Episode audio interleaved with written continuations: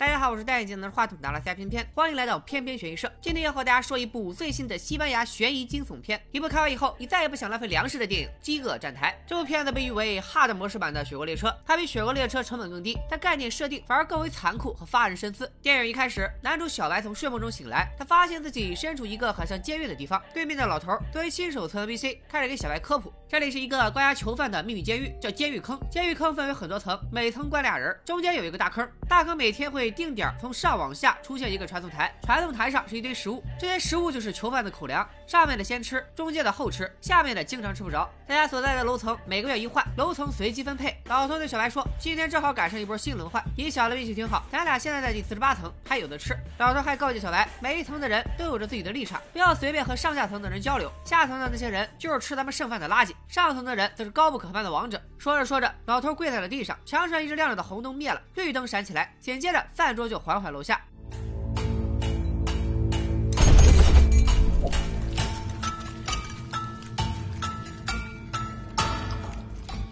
老头吃的只要一个香，小白都看傻了。他朴实的以为楼上会留几盘菜，没想到真的是让楼下吃剩饭。他们上面还有四十七层，每层两个人，那他们现在就是在吃九十四个人的剩饭。小白勉为其难的挑了个苹果揣进兜，紧接着饭桌开始下降。他俩所在的楼层温度急速升高。原来监狱坑还有个规定，饭桌下降了，你就必须把没吃完的食物也扔下去，不然不是升温烤死你，就是降温冻死你。为了活命，小白只好把一口没吃的苹果扔了下去。为了获取更多信息，小白主动和老头攀谈起来。他提起了自己为什么会进监狱坑。小白并。并不是犯人，他是主动找监狱住，目的居然是想戒烟。在进入监狱坑前，所有人都可以选择一样随身物品带进来。小白选的是一本世界名著《堂吉诃德》。《堂吉诃德》里的主人公是个不合时宜的骑士，没事就把风车当敌人，来场幻想大战。老头没想到这个监狱还有人自愿进来，问小白：“你就不怕饿死在这里吗？”小白说：“自愿进来的，最多就在这里待六个月，我相信我是可以撑下去的。”自信满满的小白问老头是怎么进来的，这下老头沉默了。夜里降到最底层的饭桌要会以极快的速度升到顶，一天就这样结束了。第二天饭桌下来后，老头依旧一顿猛吃。小白依旧饿着，这次老人家吃饱喝足，心情不错，便跟小白讲起了自己的往事。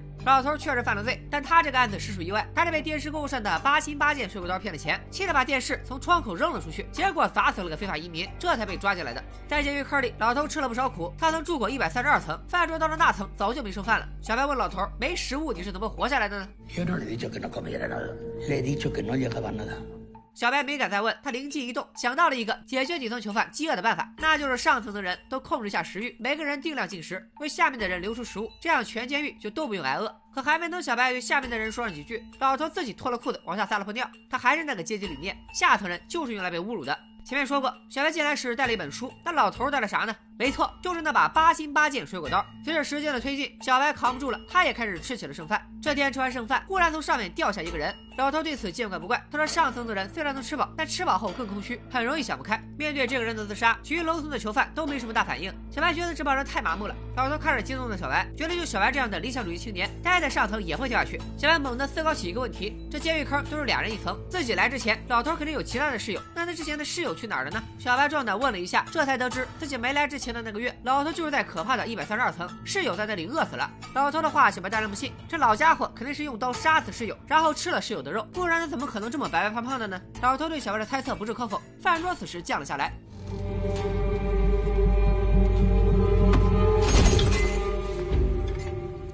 老头说：“这姑娘叫翠花，没事就上饭桌，据说是故意到其他楼层寻找自己的儿子。”小白一听就惊了，这监狱坑里怎么还有小朋友？老头又提醒小白，为了增加找到孩子的几率，翠花会趁人不备偷袭别人，没准之前掉下去的那位囚犯就是翠花给推下去的。老头还趁机自证了一下清白，说他之前在幺三二层没有杀人，也是有人掉了下来，正好掉在幺三二层，他和室友就分而食之了。扛过一个月后，前室友就刑满出狱了。老头说着，饭桌载着翠花继续下降。下层的囚犯一看到翠花，立刻就把姑娘拉下来，要做点饭前运动，然后就被翠花给 double Q 了。只见他悄无声息的重新上了饭桌，继续到下一层找孩子。日子就这样重复着。小白逐渐融入了监狱坑，剩饭他也能咽下去了，和老头也越来越和谐。一个月的时光很快就到了尾声，马上就要换楼层了。在这个月的最后一天，老头和小白睡前闻到了一股奇怪的味道。老头说这是麻醉气体，他会把我们弄晕，然后咱们就搬家了。随着麻醉气体越来越浓，小白晕了过去。等他再醒来的时候，当场就蒙圈了。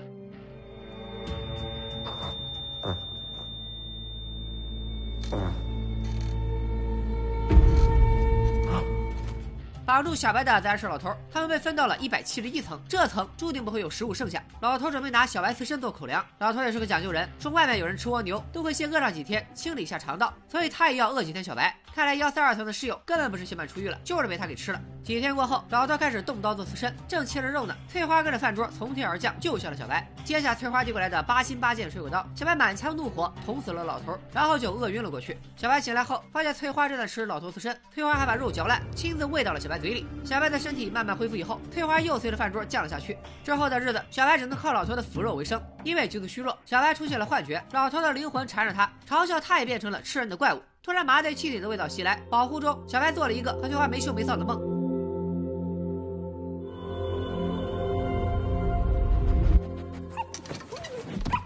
等小白醒来，他发现自己有了新室友，一个抱着狗的大妈。他俩正身处三十三层。大妈以前是监狱坑的工作人员，还给小白做过健康评估。那是在被问到最喜欢的食物时，小白说自己最喜欢吃蜗牛，也是够讽刺的。大妈和小白一样，也是自愿进来的，她要来看看这个监狱坑的现状。小白一看大妈是内部人士，便问这里到底有多少层。大妈说这里一共有两百层，食物供应是足够四百人吃的。这个监狱坑的设计算是一个实验项目，如果大家都为他人着想，控制食欲，就不会有人饿死。在大妈的描述中，掌管这个监狱坑的是一个叫自我管理中心的组织，他们期待这里的囚犯能达到自发性团结，就是大家自愿拧成一股绳，有饭一起吃。经历了两个月的折磨，小白就像当初老头看自己那样，觉得大妈和那个组织都图样图难义务，他只想活到最后，别死在这里。大妈没想到小白变得这么自私，他是故意选择小白做室友的，还以为这个理想主义青年会帮自己。饭桌降下来，小白赶紧吃。大妈很讲究，她只取走了够他和狗吃的，还给楼下的俩人分好了定量的餐食。大妈坚信这会改变一切，让监狱坑更井然有序。可楼下的人之前待在八十八层，早就饿急眼了，完全拿大妈的话当放屁。小白告诉大妈，监狱坑如果只是为了做人性实验，那你们都做错了。这里只会让人们越来越自私和贪婪，让人们越来越没有人性。大妈觉得问题出在自己不够坚持。第二天，他还是分好定量的餐食，并劝楼下的人在吃完后也照做，一层一层传下去。可惜依旧毫无效果。时间过了半个月，依旧如此。小白实在是看不下去了，他决定用点社会人的手段帮一下大妈。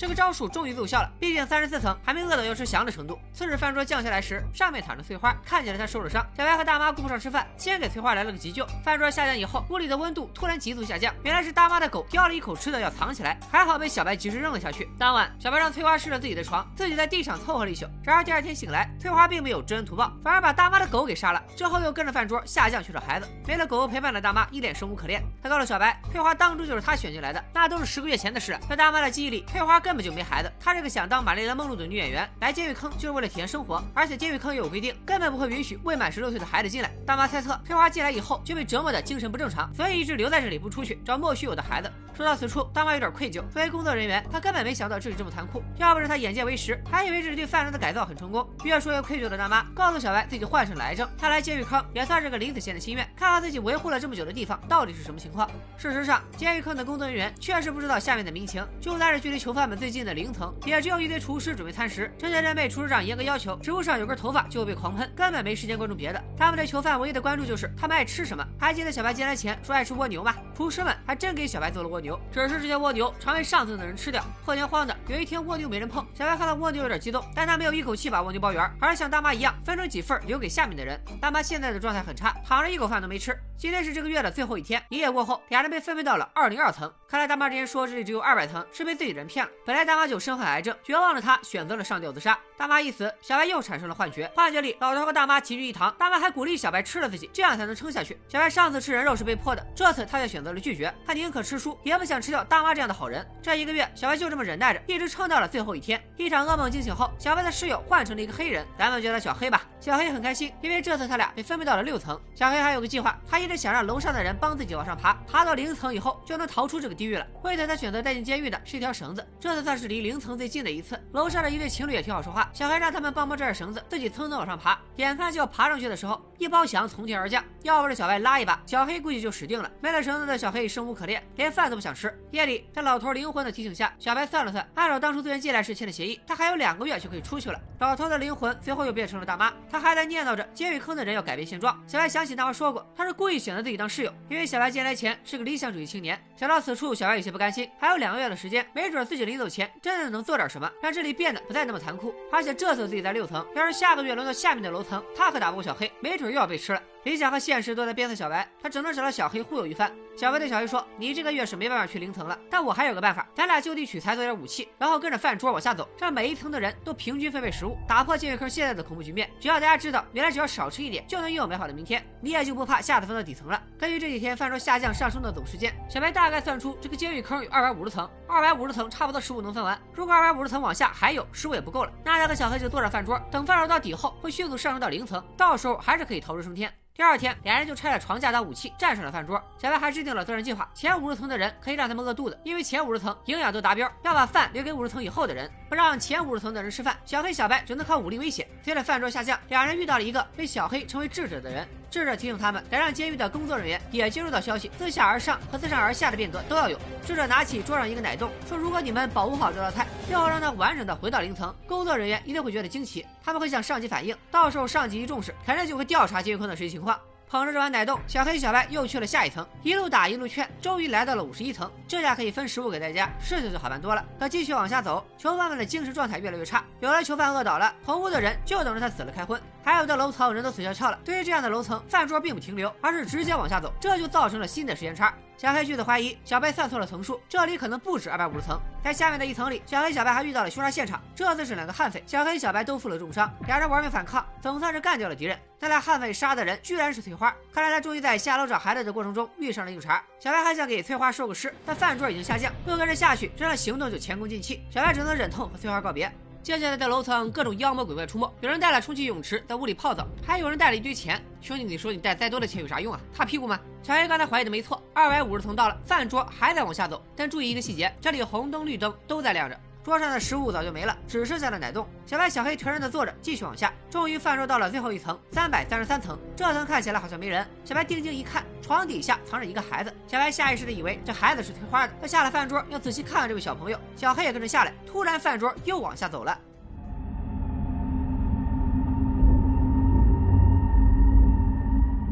这饭桌往下走的挺深，小白建议小黑把手里的奶冻扔下去，他俩是没办法再上去了，但奶冻还有机会。小黑犹豫着，大概是把奶冻摔坏了。这时饭桌已经下降了很远，小黑发现这次他们留下了食物，监狱却并没有变热或变冷。正疑惑时，床底下的孩子钻出来了，看孩子的长相，还真有点小翠花。孩子盯着奶冻，面对孩子饥饿而纯真的眼神，小黑把奶冻给了他。奶冻没了，整个计划彻底泡汤。可小黑、小白因此救了一个孩子，他俩并不觉得可惜。晚上，三个人都朦胧睡下，小白迷糊糊的做着梦。老头、大妈、翠花的灵魂在梦中依次出现。老头问小白：“你怎么撑下去？不如吃了小黑吧。”大妈则提醒小白：“你没升上去，奶冻也没了。但明天饭桌再下来时，你可以带着孩子上去。监狱坑不接收孩子，零层的人看到孩子，还是会引起工作人员的注意。”恍惚里，小黑叫醒了小白，他也想到了孩子可以代替奶冻。小白一晃神，刚才的情景依然是一场幻觉。小黑可能受伤太重，流血太多，已经死掉了。镜头一转，饭桌再次降了下来。小白用尽最后的力气，拉着孩子爬了上去。他们跟着饭桌继续下沉。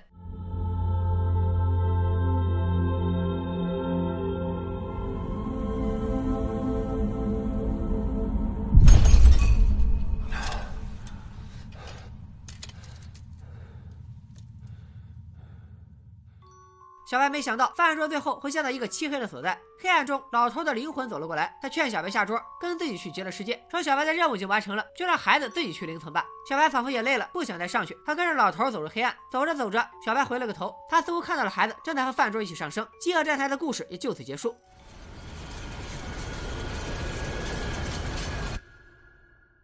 看完电影，各位小心肝们最想知道的，肯定就是孩子最后到没到零层。关于这个问题，网上有很多解读，主要分为了两派。光明派觉得孩子最后上去了，而黑暗派则认为孩子根本不存在。咱们先来说说黑暗派的观点，他们认为在到达最底层前，小白就已经死了，之后的情节都是他临死前的幻想。在大概一百层左右，小白、小黑遇到了悍匪，打斗中，小白、小黑都受了重伤，只能躺在饭桌上苟延残喘。这俩人的状态明显是快不行了。先不说他俩能不能撑到三百三十三层，单说俩人下到二百五十层的时候。红灯和绿灯居然同时亮了起来。这里有个知识点：房间里平时的状态是绿灯灭，红灯亮。只有这层在有饭桌下来的时间里，才会变成红灯灭，绿灯亮。饭桌到了最下面以后，整个屋子的日光灯会全部灭掉，只剩下了红灯还亮。整个房间都笼罩在暗红色里，这种色彩也标志着夜晚来临，囚犯们需要睡觉了。可到了二百五十层的时候，墙上的红灯和绿灯居然同时亮起，这是小白从来没有见到过的现象。就此可以把这之后的情节理解为小白濒死的幻觉。很可能那时饭桌已经飞了上去，按照动力加速度原理，这俩人应该被甩了下来。后面有个画面是满地血，小黑已死，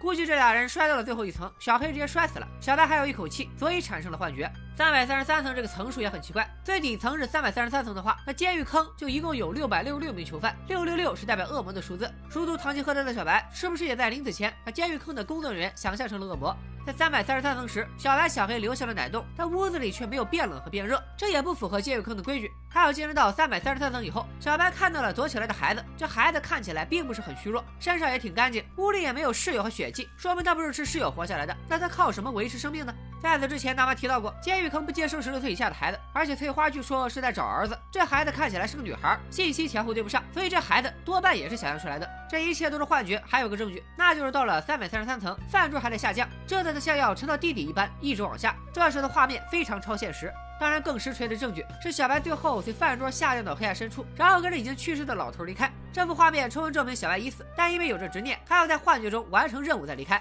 有一种说法是，虽然小女孩是想象的，但奶冻任务其实已经完成。还记得咱们讲述零层的厨师时，有个画面是厨师长端了一盘奶冻。黑暗结局派认为这个画面其实就是结尾，小黑和小白从饭上掉下来以后，奶冻还在，并被零层的厨师长看到。但人家厨师长以为没人吃这个奶冻，是因为奶冻上有根头发。小黑与小白努力了半天，全白折腾一场，至少厨师长认为底下的人可讲究了，奶冻有根头发都不吃。而光明结局派带来了新的解读角度。光明派认为，最后孩子就是被送上去了。这孩子不是幻觉，是真实存在的。孩子不一定是翠花生的，但肯定是翠花在养着他。首先，一个证据就是在翠花杀死老头后，他还主动切下老头的肉，先自己咀嚼，然后送到小白嘴里，很像母亲给年幼的孩子喂食。没准翠花就是这么养大孩子的。其次，每次翠花都从上往下在监狱里穿梭，她为什么要坐在饭桌上呢？因为坐在饭桌上可以藏起食物，一直把她带到底层，而不受极冷极热的温度侵袭，这样也可以让她养大孩子。还有翠花呢，动不动就杀人的习惯，也是为了杀人腾出房间给孩子躲藏。所以三百三十三层时孩子没有室友，因为早就被翠花处理了。有人估计会杠了，都说翠花找的是儿子，可那孩子是女孩。说实话，这孩子是男是女很难看出来。你说他是男孩留的长头发也不是不可以。其次，三百三十三层下面还有楼层。光明派认为这符合物理学，饭桌高速弹回零层需要一个下降空间来加速，所以三百三十三层下面还会有个加速空间。小白后来带着孩子下去，就是在那个加速空间里。最后出现的老头不过是小白日常的幻觉，他杀过人后就出现了幻觉，并不是临死前才有。所以最后他和老头走了，可以理解为他已经受了重伤，上去也是个死。唯一不好解释的是，为何三百三十三层留下奶洞却不受惩罚？有一种观点认为，如果你留下的是你入狱时填报的最喜欢的食物，就不会被惩罚。可能小黑最喜欢吃的就是奶冻。还有一种观点是，只有在监狱坑的最后一层，才是可以留下食物不被惩罚的。当然，这些都只是猜测，电影中并没有实力佐证。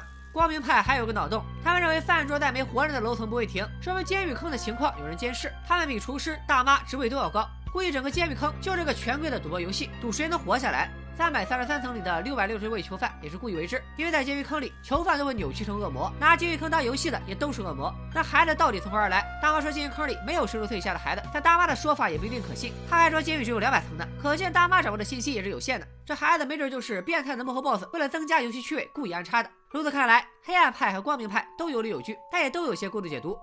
其实结局到底是黑暗还是光明，都不影响饥饿战台的精彩利益。它通过一个阶层分明且不断变化的监狱，直接为观众呈现了缩小版的现实世界。电影里的角色都各有指代，比如大妈代表理想主义，老头代表利己主义和保守派，小黑代表激进派。翠花代表母性，孩子代表未来。电影最后把希望放在孩子身上，也符合开放式结局，因为孩子有无限可能。小孩作为主角和观众们的代入视角，是最丰满、最多维的一个角色，在和其他角色互动的过程中，不断的成长变化。后来，小白脑海中出现老头和大妈各执一词的幻觉，就好比他的本我和超我在打架。